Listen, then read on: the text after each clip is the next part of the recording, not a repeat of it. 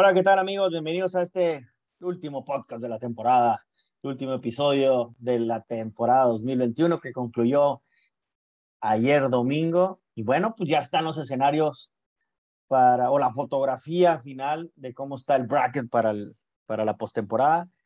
Los equipos que pudieron conseguir su boleto, su pase a postemporada en esta larga, larga temporada de 162 juegos, pues bueno, llegó a su fin este domingo pasado. No tuvimos juego de desempate, eh, a pesar de que había muchas posibilidades, había posibilidades de tener cuatro equipos empatados en la Liga Americana, eh, buscando los lugares de, del comodín, y al final pues no llegó ese tan ansiado juego de desempate, ¿no? Que mucha gente quería. Tampoco se sucedió en la Liga Nacional, a pesar de que ya estaban los cinco equipos definidos de que iban a entrar a playoff, pues bueno, eh, eh, la posibilidad de un juego de desempate entre el equipo de los Gigantes y los Dyers por la división no sucedió. Eh, ese juego entre los Gigantes y los Padres pues se, acabó muy temprano, por ahí de la tercera entrada. cuarta entrada se acabó básicamente ese juego, a pesar de que los Dyers ganaron a los cerveceros de Milwaukee, los barrieron. esa semana no perdieron los Dyers y los Gigantes, pues bueno, pudieron ganarle la serie a los Padres de San Diego. Por lo tanto, los gigantes se coronan como campeones de la División Oeste. Después del 2012 que no lo conseguían, ahora lo logran. Y después de ocho años, de ocho temporadas de que los Dyers habían sido campeones de la División Oeste, bueno, pues ahora eh, no consiguen ese, ese campeonato y los gigantes de San Francisco son los flamantes nuevos campeones de la División Oeste.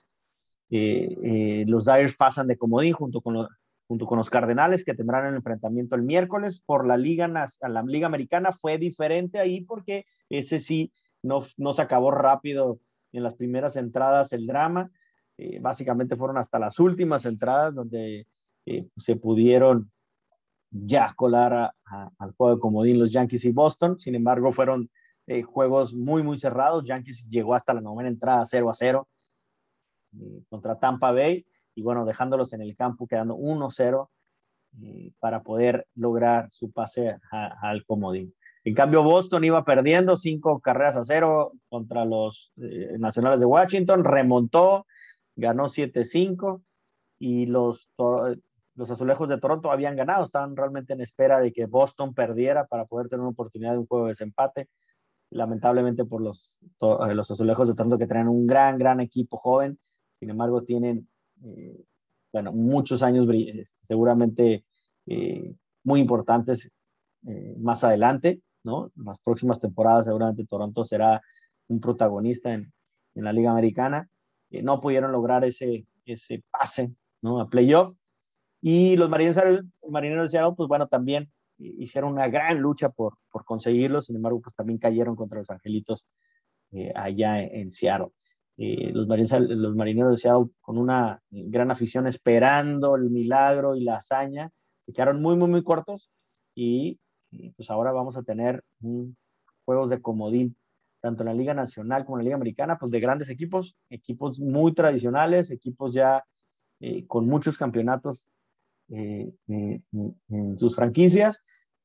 Yankees y Boston por la Liga Americana, Dodgers y Cardenales por la Liga Nacional. 54 campeonatos suman entre estos cuatro. 54 campeonatos entre estos cuatro. Por supuesto, los Yankees se llevan ahí eh, la mayoría de los campeonatos con 27. Eh, esperemos que sean grandes juegos. Lamentable, pues, lamentablemente alguien eh, o dos de estos equipos se van a ir. es un juego de comodín, es un juego de muerte súbita, morir o ganar algunos les gusta, algunos otros no. en estos juegos creo que a los que menos nos gusta son a quienes tenemos los equipos ahí. En un juego definir tu, eh, básicamente definirte la vida, de continuar en postemporada o no, después de una temporada tan larga. Creo que nunca estaré de acuerdo en un formato así. El béisbol se gana en series, no se puede definir al mejor o al peor equipo en un solo juego. Todo puede pasar, un error del umpire, un error un jugador, una mala pichada, en fin. hay muchas circunstancias luego que suceden en un solo juego que, permiten que, bueno, pues que alguien pudiera tomar ventaja y ahí están las oportunidades. El que las logre, las consiga y no las deje escapar, pues bueno, ese es el que, ese es el que avanza. En el caso de los Yankees y el Boston, eh, terminaron con un marcador, perdón, con un, eh, con un récord igual. 92 ganados, 71 perdidos. Digo, perdón, 90 ganados, 70 perdidos, 92-70. Y Boston por tener solamente en la serie anual un juego, un juego más ganado, van a jugar este juego, este juego por el comodín en Boston. Creo aquí que los Yankees tienen, pueden tener una, una ventaja, una ligera ventaja, porque va su mejor lanzador, Garrett Cole, que les ha tirado muy bien a Boston. Sin embargo, bueno, pues Boston está en casa, creo que esa, esa ventaja pues, tal vez ahí quede empatada, pero eh, los Yankees han estado, le han estado jugando muy bien los últimos juegos a, a, Boston, les ganaron la serie, ustedes lo recuerdan. Entonces, pues vamos a ver qué pasa en un volado. En esta serie es un volado. Ahora sí que eh, no hay grandes, no puedes decir y apostar realmente por quién pueda ganar. Creo que para cualquier lado se puede ir la balanza. Esperemos que sea un gran, gran juego y bueno, pues los aficionados de Boston, los aficionados Yankees, pues bueno, tenga, eh, con mucha suerte pueda ganar su equipo. De lado, esto jugaría ya el día de mañana martes, este juego del comodín. El que gane va a recibir a Tampa Bay. Eh, no, al revés, Tampa Bay va a recibir al que gane, ya sea Boston o, o Nueva York, allá en Tampa. Creo que Tampa tuvo la oportunidad de, de echar a un lado a los Yankees o por lo menos mandarlos a la posibilidad de un juego de desempate. Eh, pero bueno, en una de esas, por no haber logrado esa barrida Tampa Bay y haber sacado a Yankees, pues en una de esas se enfrentan Yankees y Tampa y Yankees le, le hace la maldad a Tampa. ¿eh?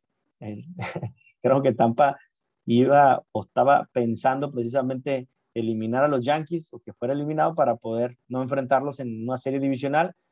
Creo que esto le puede, le pudiera salir caro en un momento dado si los Yankees le ganan a Boston, y sería una muy buena serie. Pero bueno, Tampa también ha estado por encima, ha sido el coco de los Yankees. Esa es la verdad, en los últimos años se ve muy difícil. Pero bueno, postemporada es diferente, postemporada pues ya nos olvidemos de las estadísticas, de los números de la temporada empiezan otros, es otro, es otra energía, es otra magia del béisbol en postemporada completamente distinta. Entonces, pues no se puede definir nada, no se puede definir nada. Bien, eso es el martes y el miércoles se definiría el, el juego por el comodín de la Liga Nacional entre los Dodgers de Los Ángeles, los Dodgers que quedaron apenas en segundo lugar a un juego de los Gigantes de San Francisco, no pudieron atrapar a esos Gigantes de San Francisco desde el 31 de mayo, están en primer lugar y esos gigantes que, que bueno, ah, esos gigantes, híjole, eh, pues tienen todo, ¿no? Tienen suerte, tienen magia, eh, batean a la hora buena, este, su bullpen sin estrellas, pero no falla. Así como su casaca o como su jersey que juegan en casa que no tienen nombre, así son los gigantes. Pues no tendrán muchas estrellas, no tendrán mucho nombre, pero son eficientes. Me cuesta decirlo, eh, porque yo siempre dije que Gigantes, el equipo que tenga le juega muy bien a los Dyers, sí, es cierto, pero nunca me imaginé que pudiera estar ganando 107 juegos en una temporada. El, eh, el récord en su, en su franquicia, nunca antes los Gigantes, ya estando en Nueva York, con San Francisco, habían ganado tantos juegos, 107, y, y la verdad es que ni el mejor analista pudo haber predecido, haber predecido esto, porque ganar 107 juegos con este equipo, eh, híjoles, eh, qué, difícil haberlo, haberlo pronosticado. Yo creo que nadie, nadie se atrevió a hacerlo. Eh, sin embargo, bueno, pues los gigantes son los nuevos campeones después de 2012, son los nuevos campeones de grande de la división oeste, desbancando a los Dodgers. Eh, y bueno, pues los Dodgers van contra los Cardenales de San Luis, los Dodgers con 106 ganados, 56 perdidos mientras que los Cardenales 90 ganados, 72 perdidos, 16 juegos de diferencia entre uno y otro, 16 juegos de diferencia.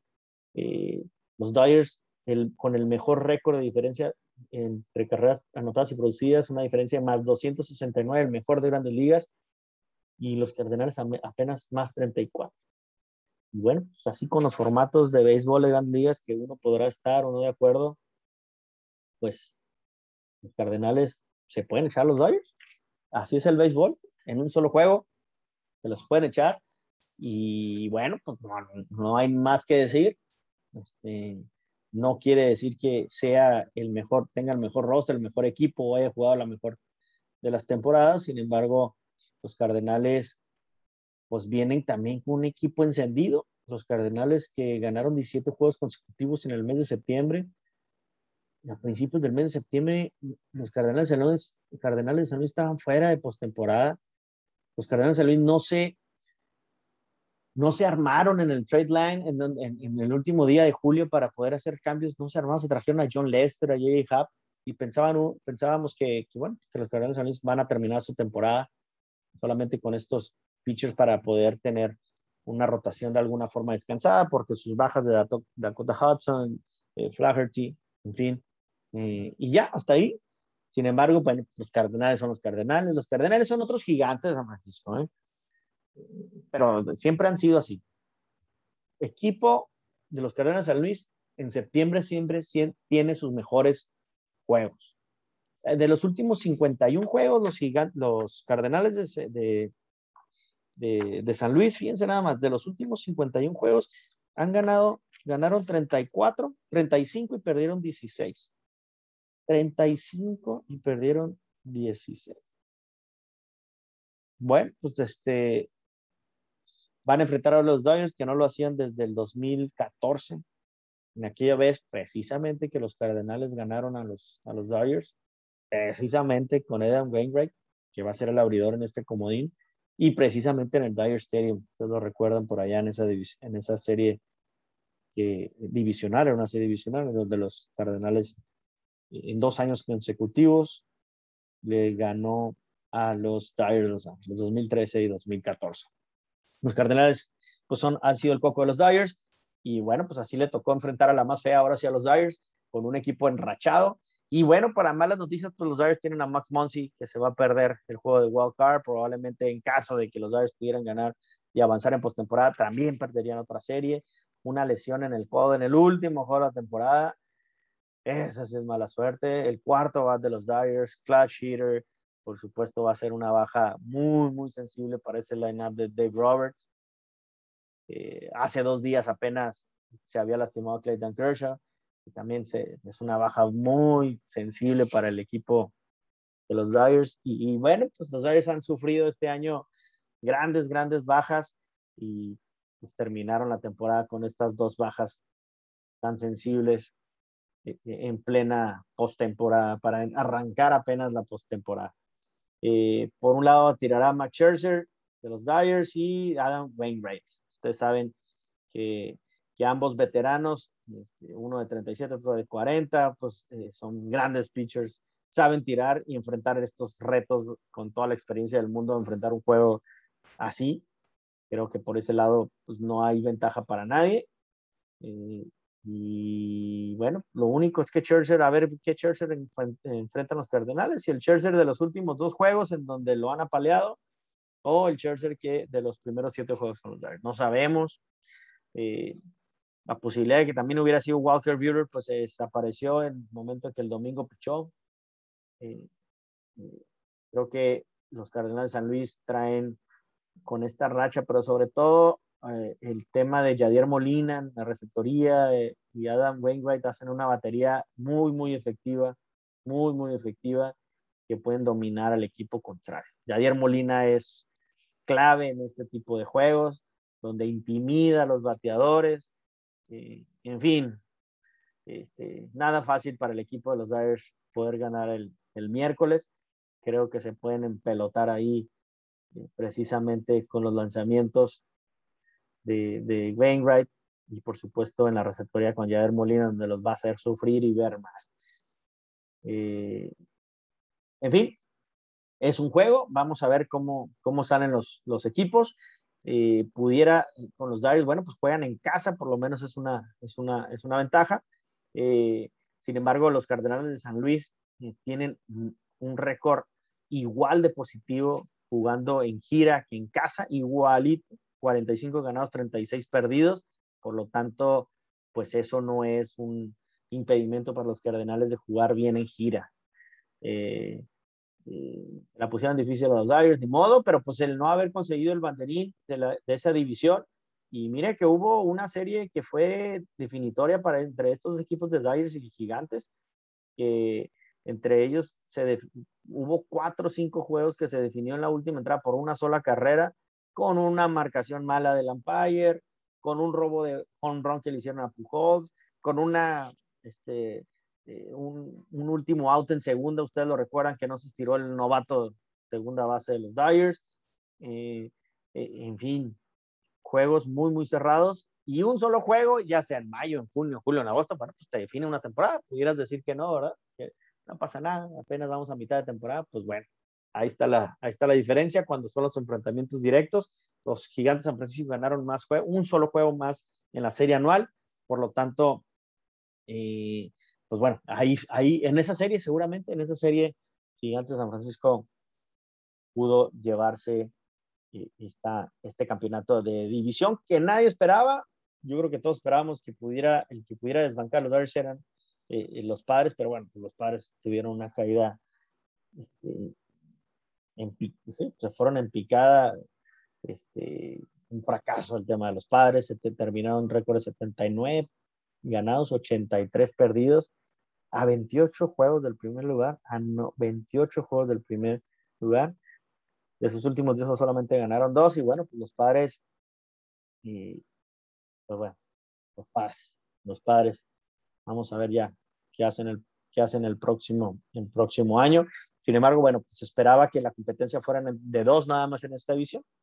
Eh, los gigantes eh, nunca, nunca creyeron eso y desde el principio de temporada pues fueron muy, muy, muy constantes y muy contundentes en llevarse desde el 31 de mayo, no soltaron ese primer lugar en la liga, en la división oeste. En fin, en la otra serie por la Liga Americana, voy a regresar a la Liga Americana, es los Chicago White Sox va contra los Astros de Houston, una serie también muy, muy cerrada, sin embargo, creo que hay una ventaja para los Astros de Houston, una que abren en, su casa eh, por tener ventaja o mejor récord, dos juegos ganaron más que los eh, Medios Blancas de Chicago, es un enfrentamiento de managers de toda la experiencia del mundo, Dusty Baker contra Tony La Russa, ese es un buen enfrentamiento, ¿no?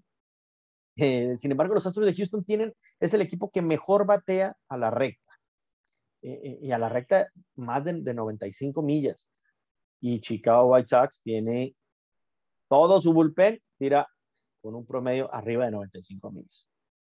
Entonces, creo que aquí tiene una ventaja los Astros de Houston, una por también tener, abrir la serie divisional en casa, y la otra porque también los abridores de Chicago, eh, sobre todo Carlos Rodón, no está eh, en su mejor momento por el tema de la lesión, no ha estado pichando bien los últimos juegos. Eh, sin embargo, bueno, Lance Lynn, Dallas Cowgirls seguramente tendrán ahí, y Lucas Yolito tendrán que pues, levantar la mano y decir, pues aquí yo soy el bueno, ¿no? Y los otros de Houston, a pesar de que su rotación con Lance McCullers es el que ha estado eh, o es su mejor lanzador, pudiéramos decirse que, que es su as. Y eh, ahí tienen pitchers novatos como Fran Valdez, pero también está Zach Greinke, eh, y creo que Jacob Dorisi, pero los otros de Houston, su bateo, el 1 y 2, fíjense, el 1 y 2 de porcentaje, el champion bat es Gurriel. Nada más, Gurriel. Y el segundo es Brandy en porcentaje de bateo en la Liga Americana. Entonces tienen mucho bateo otros de Houston, están muy bien dirigidos, y, pero bueno, pues Chicago White Sox no canta mal las rancheras y, tuvo una muy buena ventaja desde hace ya semanas para poderse, yo creo que se fueron muy tranquilos Chicago White Sox, sin embargo con un line-up como con Luis Robert, con Abreu, Tim Anderson, Moncada, Grandal, en fin, tienen un gran equipo Chicago White Vamos a ver qué tanto eh, peso tiene en, en una postemporada, porque la experiencia la tienen los Astros de Houston. En fin, en la Liga Nacional, la serie divisional que ya está cantada es los cerveceros de Milwaukee reciben a los Bravos de Atlanta, los cerveceros que quedaron eh, con mejor récord, 95 ganados, 67 perdidos, y los Bravos de Atlanta 88-73. Sin embargo, tienen mejor eh, diferencial de carrera los Bravos que cerveceros. Aquí yo creo que los cerveceros tienen tres pitchers increíbles. Burns, que puede ganar el Cy Young, el mismo eh, Woodruff y Freddy Peralta.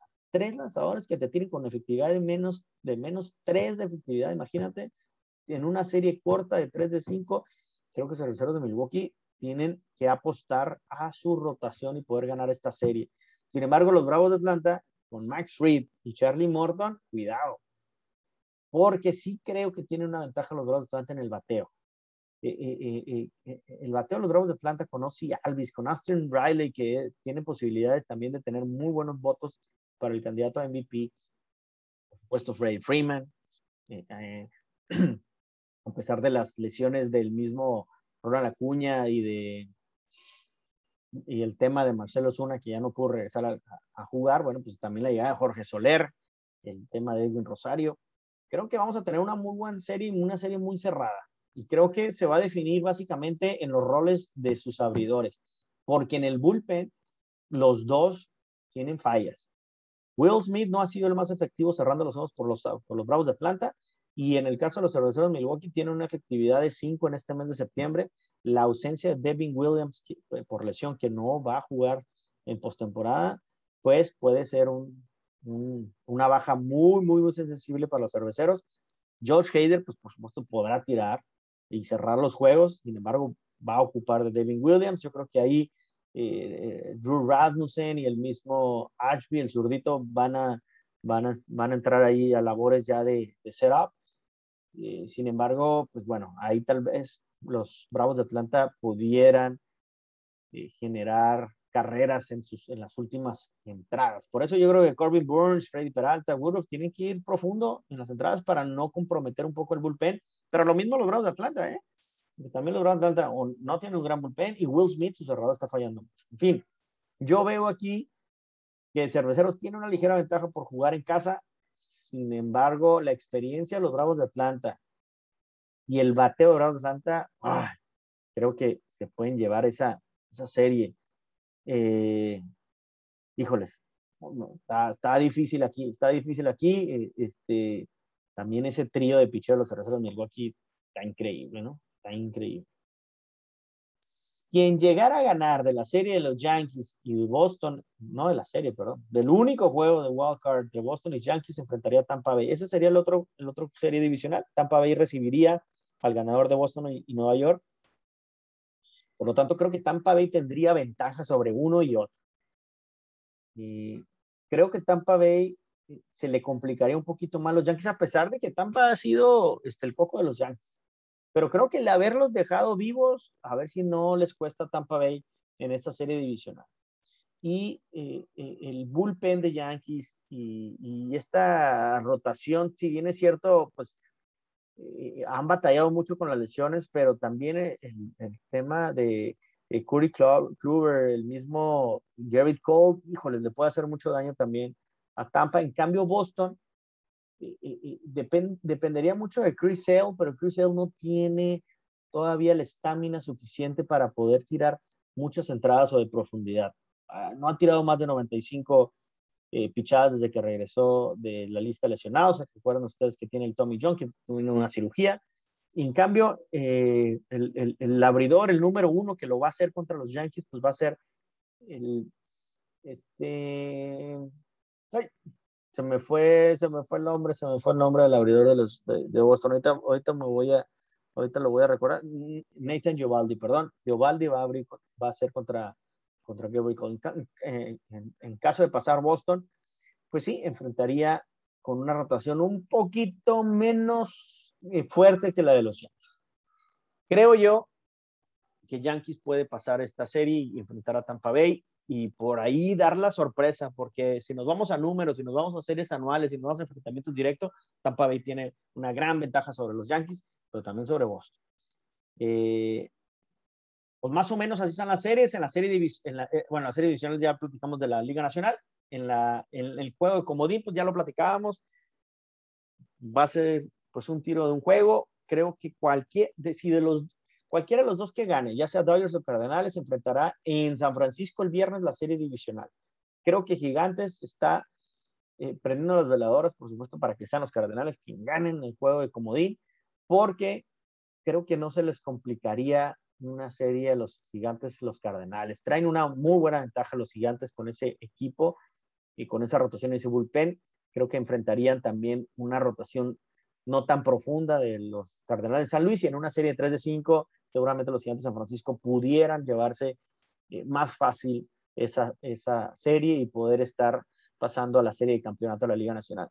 Los Dodgers de Los Ángeles, creo yo, que se les complicaría mucho más, como se les complicó durante la temporada en la serie anual. Hubo eh, dentro de los 19 juegos que jugaban, pues bueno, se llevó un juego más gigante San Francisco, pero varios juegos fueron por una sola carrera y como lo comenté hace rato, eh, eh, juegos que terminaron siendo básicamente que pudieron irse para uno o para otro lado. Entonces, también no es lo mismo enfrentar una, una serie ah, contra Churchill, contra Bueller y contra Julio Urias. ¿no? Por eso creo que los gigantes apostarían mucho más a que ganaran los Cardenales de San Luis para tener un poquito más de respiro en esa, en esa serie divisional. Y no quiere decir que los gigantes puedan ganar los Dodgers, por supuesto que le pueden ganar también, pues porque así lo han demostrado, ya lo demostraron toda la temporada, y aparte porque eh, la sensible lesión eh, de, de, los Dyers con Clayton Kershaw y Max Muncy, por supuesto, son dos grandes nombres de pitchers eh, titular, que sería en un momento dado un cuarto abridor, y por supuesto Max Monzi, que sería el cuarto bat. Eh, creo que eh, esas dos grandes bajas pues, sí perjudicarían mucho en una serie contra, en una posible serie contra los Gigantes de San Francisco, pero creo que es la serie que todos quisiéramos ver, Gigantes Dyers, definir, por supuesto, en una serie 3 de 5, quién pasa la serie de campeonato, pero bueno, pues muchas veces y creo que siempre ha sido así, cuando tú esperas alguna serie y quieres que se den esos enfrentamientos, pues no sucede, ¿no? ¿Cuántas veces no hemos querido que los Dyers pudieran llegar a una serie mundial contra los, eh, contra los Yankees? Y bueno, no ha pasado. Y creo que no pasa por lo regular cuando esperas tanto una serie. Entonces, eh, pues bueno, de suceder, eh, sería de, así como la rivalidad de Yankees-Boston, pues en la Liga Nacional son los gigantes y los Dyers. Entonces, creo que le ayudaría no solamente a los aficionados de estos equipos, sino a todas las grandes ligas, un enfrentamiento así, porque seguramente sería un enfrentamiento a muerte, ¿no? En donde se definiría eh, cada juego, eh, juegos cerradísimos, toda, toda, básicamente todas las entradas. Eh, pero bueno, ahí Cardenales puede aguar la fiesta y tiene muchas posibilidades de hacerlo. no tiene nada que perder los Cardenales. Los Cardenales tienen, por supuesto, vienen encendidos y con una muy buena racha hace un mes no se esperaba que los Cardenales estuvieran en, comodín y ya están ahorita, entonces los Cardenales perfectamente pueden tumbar al equipo de los Dodgers, que sería lamentable, por supuesto, después de ganar 106 juegos, eh, eh, si los Dodgers estuvieran en cualquier división, fueran campeones de la división. Pero bueno, pues en este año salieron los poderosos y mágicos gigantes de San Francisco, ¿no?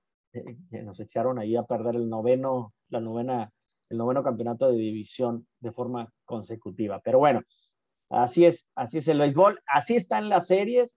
Eh, pues ya básicamente, ¿quién te gustaría realmente que quedara campeón de la Liga Nacional, de la Liga Americana? ¿Cuál sería la mejor serie mundial? Este, Tampa Bay contra Gigantes, Astros contra Gigantes, eh, Dyers Astros, Dyers Yankees, Bravos Tampa Bay, Bravos Yankees, cerveceros contra Tampa Bay, cerveceros contra Astros, contra White Sox, contra Boston, Boston contra Dyers, Boston contra Gigantes, en fin. Yo creo que puede haber muy buenas, eh, muy buenas series, tanto las series de campeonato como de la serie eh, de campeonato de la Liga Americana y la Liga Nacional. Eh, pero bueno, pues, hay que jugar primero los juegos para que se puedan definir ahora sí quién va avanzando y quién va proyectando, por supuesto, eh, mejor cheo, mejor bateo. Lo que sí creo yo es que dentro de todos estos enfrentamientos seguramente van a salir héroes. Y voy a mencionar un héroe por cada uno de estos equipos, de los que están en postemporada. Que, es muy probable, ahí nada más como dato, que sea la última vez que sea una postemporada en donde pasen cinco equipos por cada liga. Ustedes lo recuerdan, el año pasado pasaron ocho equipos en una temporada corta. Ocho equipos pasaron. Y creo que son muchos ocho equipos. Pero sí creo que el formato para el siguiente año, con ahora con el nuevo contrato que se va a discutir y se va a negociar a finales de, ya en, en a finales de la postemporada o después de la postemporada, creo que van a definir mucho cuántos equipos y cómo van a ser las series y cómo van a ser los formatos. Yo espero que Grandes Ligas decida ya no tener juegos de wild card en un solo juego, que decidan series de dos, de ganar dos de tres, por lo menos. Tienen que darle un cierto peso a 162 juegos. No se puede ir un equipo eliminado este, con un solo juego. Eh, creo que sí debe, sí debe cambiar ese, ese rol y creo que puede haber un formato. Ya lo comenté en otros episodios en cuál, qué, formato, qué formato me gustaría. Eh, eh, en fin, pero bueno, es probable que estemos viendo el último formato de playoff en 2021 de esta forma.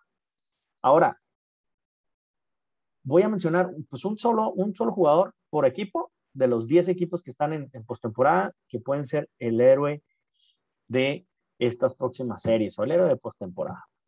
Creo que el de eh, Tampa Bay, creo que el héroe de Tampa Bay puede ser Wander Franco, el joven de 20 años. Creo que puede ser él. Si Tampa Bay avanza lejos en postemporada, va a ser mucho eh, dependiendo no solo de Nelson Cruz o Randy Rosarena, que ellos ya consiguieron y por supuesto van a hacer lo que tienen que hacer, pero creo que Wander Franco puede ser ese eslabón que les hace falta a Tampa Bay para lograr un título de grandes ligas. Tampa Bay, a pesar de todas las ausencias de sus pitchers, como la salida de Charlie Moore, ya lo, ya lo he dicho, Tyler Glasnow, Blake Snell, Richie, en fin, es increíble cómo Tampa Bay puede continuar siguiendo jugando muy bien y ser el mejor equipo de, de la Liga Americana con 100 ganados. Fue el único que llegó, logró 100 ganados y es la primera vez que la franquicia lo logra. Por parte de Boston, creo que por parte de Boston va a ser Quique Hernández. Quique Hernández y Boston avanza. Es más, creo que desde el juego de Wild Card, Hernández puede ser clave y puede ser un clutch hitter en los momentos importantes de Boston en el resto de la temporada. Si vemos a Boston avanzar, vamos a estar muy atentos de Quique Hernández, que conectó ya más de 20 cuadrangulares en, la temporada. Mm, en fin, creo que Quique Hernández batea muy bien a la hora buena. De los Yankees de Nueva York, creo que el jugador clave para, esta, para este juego de wild card y si avanzan va a ser el juez, Aaron Judge. Y muy probablemente si los Yankees avanzan puede ganar, puede ser jugador más valioso en una serie de campeonato, ¿por qué no en una serie mundial?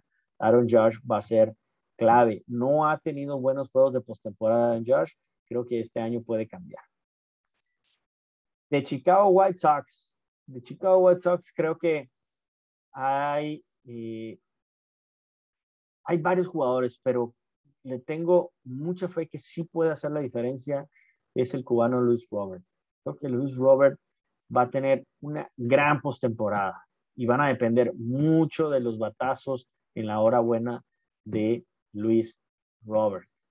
Por supuesto, Chicago White Sox, eh, eh, si ellos van ganando en las últimas entradas, tienen un excelente bullpen, un bullpen muy fuerte, muy duro, de mucha potencia. y cualquiera de esos bullpen, como los dije, ya sea Kimbrell, ya sea Hendricks, ya sea Aaron Boomer, ya sea Michael Kopech, creo que va a ser su chamba. Pero si alguien puede ser héroe en esta postemporada, Luis Robert. De los Astros de Houston, de los Astros de Houston, híjole, creo que hay varios jugadores eh, también muy explosivos, jugadores que, que, siempre dan el máximo ahí con los Astros de Houston, eh, también en su picheo, pero sin duda yo en esta, en esta temporada me voy por Michael Tucker. Creo que este jugador puede ser el que haga la diferencia entre perder y ganar un juego. Todos, todo, eh, todo el mundo espera pues que Carlos Correa, que Altuve, que Bradley, este, que Gurriel, en fin, pero creo que Tucker va a ser ese jugador sorpresa y héroe con los Astros de Houston y que Dustin Baker le va a dar, por supuesto, la oportunidad de abrir todos los juegos, estar jugando todos los juegos. Sin duda, pues, se lo ha ganado. Tucker de los Astros de Houston. En la Liga Nacional, los Bravos de Atlanta los Bravos de Atlanta. Creo que jugador clave y héroe se puede poner la corona de héroe o la capa de héroe de los Bravos de Atlanta va a ser Edwin Rosario, pero muy cerquita ahí. Es más, lo voy a poner como va a ser eh, eh, co-héroe, ¿no? Van a ser dos, va a ser un dúo de héroes en Bravos de Atlanta en esta postemporada. No solamente en si avanzan en esta serie divisional contra los cerveceros, pero si avanza, pues también. Va a ser Edwin Rosario y Jock Peterson. Jock Peterson es un clutch hitter increíble, así lo, así lo fue con los Dodgers de Los Ángeles y sin duda en postemporada, Jock Peterson es un gran, gran, gran jugador. Entonces esperen mucho a Jock Peterson y Edwin Rosario. Eh, eh, estos dos jugadores van a estar dando mucho de qué hablar en postemporada. De los cerveceros de Milwaukee. Híjoles, eh, si se fijan, cerveceros de Milwaukee ya no hablamos mucho de Christian Jelly, porque hay otros jugadores, William Adames, por ejemplo, ¿no? El mexicano este, Luis Urias, eh, eh, eh, hay, hay, jugadores clave, ¿no? En los pitchers, pues si hablamos de Corbin Burns, si hablamos de, de, de, este, de Freddy Peralta, de Woodruff, en fin, creo que hay muchos jugadores que pueden ser pero creo que uno de ellos que va a ser la diferencia entre ganar o perder esa serie contra los Bravos de Atlanta, que va a ser realmente aquel jugador que aporte en, carreras producidas, en carreras anotadas, en cuadrangular a la, buena, a la hora buena, en un robo de base, en fin, creo que va a ser el veterano Lorenzo Kane. Lorenzo Kane eh, va a ser esa parte esa chispa de experiencia que va a estar conectando muchos, muchos hits, basándose mucho Lorenzo Kane. Creo que los adversarios de Milwaukee ahí tienen su, a su héroe. Los gigantes de San Francisco, los gigantes de San Francisco, ah, me faltó los cardenales, perdón. No los cerveceros. Esos son los cerveceros. Me faltó los cardenales. Los cardenales de San Luis, porque voy por división. Los cardenales de San Luis, híjoles. Ay, yo creo que está muy fácil, ¿no? Está muy fácil, pudiera decir Yadier Molina. Creo que los cardenales de San Luis y Yadier Molina no son los cardenales de San Luis. Si, si a los cardenales quitas a Yadier Molina en la receptoría, no hubieran tenido sus 17 juegos ganados, tal vez ni siquiera hubieran pasado a playoffs. Así de fácil. Yadir Molina es el alma, es el, es el, el, el, que mueve el cerebro de este equipo, es Yadir Molina. No puede decir que no es Nolan Arenado, no es Goldsmith, no es nadie más, es, es, es Molina. Pero creo que un jugador que va a ser héroe con los Cardenales de San Luis en esta postemporada, en el wild card y si avanzan a las series de campeonato, en todos los playoffs en postemporada, hasta donde llegue San Luis, va a ser Harrison Bader. Ese fielder central va a ser la atrapada de la postemporada, el robo de base, el corrido de bases y el batazo oportuno. Harrison Bader es el de los de De los gigantes de San Francisco, esos gigantes de San Francisco, cualquiera puede ser héroe porque pues realmente no hay una estrella así que digas, wow, Buster Posey, ok, Crawford, ok, eh, eh, Longoria, eh, ok, pero creo que este, no va a ser ni uno ni otro de ellos. Van a estar jugando bien, por supuesto, todos van a jugar bien, todos van a estar haciendo su chamba, ¿no? Todos van a estar haciendo su chamba. Pero, híjoles, si se fijan los gigantes, yo pudiera mencionar a alguien del bullpen, como es el, ese cerrador de los gigantes, novato, rookie, Camilo Doval, híjole, tira increíble, tira 100, 100, 100 millas y un slider de 86. Ay, esos Camilo Doval es increíble, apenas los gigantes lo sacan. Pero si esperamos cosas de buen, eh, yo, yo, yo me iría por él, Camilo Doval. Y creo que es el, es el pitcher que va a sacar la última entrada de los gigantes y creo que con él se pueden eh, pues llevar una serie, ¿no? Incluso este, pues en postemporada Camilo Doval va a ser clave en ese equipo de los, de los, de los gigantes de, de San Francisco. Eh, ya en bateo, si me voy a bateo de los, de, los gigantes, pues yo creo que eh, sin duda va a ser el, el este, la Monte Wade Jr., la Monte Wade que los Minnesota Twins lo dejó, lo dejó y bueno, lo agarraron los, gigantes sin esperar mucho de él y bueno, clase de jugador que que, tienen ahí, ahí ahorita. Clutch hitter, batea súper bien en la hora buena. En la novena entrada es de los que más hits este, tiene. En fin. La Monte Wade y Camilo Doval por parte de los gigantes.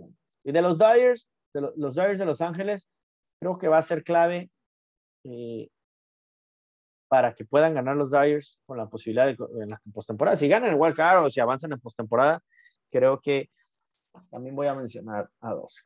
Corey Knebel, por un lado, Corey Knebel en, en, el bullpen, Corey Knebel, y por otro lado, el que se puede vestir de héroe en el line-up, creo que le voy a poner otra vez la capa a ahora Híjole, es que difícil. Pero se la voy a poner a Corey Seager. A Corey Seager. A Corey Seager. Creo que vamos a depender mucho del bateo oportuno de Corey Seager. Si Corey Seager batea, tal vez haya oportunidad de, de, poderle ganar a los Cardenales. Y creo que va a ser importante ahí su, su actuación. En fin, bueno, pues esos son los héroes de, de de la postemporada. Eh, hasta aquí lo voy a dejar. Simplemente decirles que, Otani va a ser el MVP de la Liga Americana. El Cy Young va a ser Robin Ray. ¿Y por qué, y por qué digo Otani? Eh? Nada más a ver, regreso. ¿por qué, ¿Por qué digo Otani? Porque no creo que, creo que Otani no tiene lo que, no más bien, Otani tiene lo que no tiene Vladimir Guerrero y Salvador Pérez que son los otros dos que seguramente con más menciones para el MVP. Ellos dos no pichan. Otani, no hemos visto otro pitcher en nuestra generación que también batea, y batea muy bien, 45 cuadrangulares. Quedó en, quedó en tercer lugar porque Salvador Pérez y, y, y Vladimir Guerrero quedaron en primer lugar en, en cuadrangulares. Sin embargo, Vladimir tiene un temporadón, ¿no? Un temporadón igual Salvador Pérez, ¿no? Salvador Pérez tiene empatado en cuadrangulares con Vladimir y tiene, yo sí, con Vladimir y tiene eh, el que tiene eh, eh, el, más carreras producidas en la Liga Americana. Pero creo que Otani, al momento de cargar con el equipo de los Angelitos, creo que eso lo hace indiscutiblemente el MVP, pichando y bateando. con la ausencia de Mike Trout, por ejemplo, o sea, cargó el equipo, cargó el equipo. Otani por allá. En la Liga Nacional, ah, bueno, el Cy ya lo dije, Robin Ray, este, creo que se la va a llevar por encima de, de, Garrett Cole. Eh, de la Liga Nacional, creo que el Cy va a ser para Corbin Burns. Va a estar cerrada, porque también ahí está ahí McCherser, Walker Buehler, Zach Wheeler, son los otros este, posibles o tengan buenas menciones. Eh, y para el MVP, creo que Tatis ya no va a ser un anime Tatis, sí tiene eh, ventaja y es favorito para ser el jugador más valioso, pero creo que Tatis lo que le puede pesar es eh, eh, sus errores, mm, mm, que, es el que tuvo más errores en, la, grandes ligas, y por supuesto también creo que algunas dificultades ahí en el terreno de juego, algunas cuestiones ahí como el tema de, de Machado, en fin, yo sé que son más números el MVP, pero creo que también la Asociación de Periodistas va a tomar en cuenta eso. Y no, al final no cargó con el equipo, yo sé que no depende, no depende de los padres de Tatis, sin embargo, eh, creo que quien va a tener muchos votos va a ser Bryce Harper, creo que le puede estar moviendo ahí el tapete a, Tatis, no sé si le alcance a ganar, pero creo que Harper puede ser eh, eh, el que pudiera este, darle batalla a Tatis como el mejor jugador o el jugador más valioso de la Liga Nacional. Bueno amigos, si tienen a su equipo en octubre, disfrútenlo. Si tienen a su equipo fuera de postemporada, también disfrútenlo porque es béisbol. El béisbol no se acaba en septiembre, al contrario, empieza lo mejor en octubre. Por eso la fiesta de octubre en postemporada. Y aquellos eh, aficionados que tengan a su equipo en octubre, pues bueno, desearles toda la suerte, toda la suerte, disfrútanlo, vívanlo, gozanlo, eh, eh sufranlo, porque se sufre en cada juego, en cada entrada del playoff. Eh, sin embargo, eh, pues ganen o pierdan, pues siempre habrá serie mundial a finales de octubre, entonces hay que ver béisbol, ¿no? Hay que ver béisbol. y desearles suertes a cada uno de ellos. Ojalá que su equipo, al que le vayan, llegue hasta el último día o hasta el último juego de postemporada en la Serie Mundial y que la pueda ganar sobre todo. Eso sería eh, lo, que yo, lo que yo les diría. Y por supuesto, eh, esperando que cada juego y cada serie sea wow de emocionante. Que todas las expectativas que tengamos de estas series o de estos playoffs sean los mejores que hayamos vivido en los últimos años y que por supuesto sean eh, eh, juegos que nos queden, eh, este, que, que, las expectativas que tengamos se queden chicas, ¿no? Que se queden pequeñas. Disfruten el béisbol, se acabó la temporada, empieza la postemporada, empieza lo mejor. Gracias a todos, se acaba esta temporada 2021.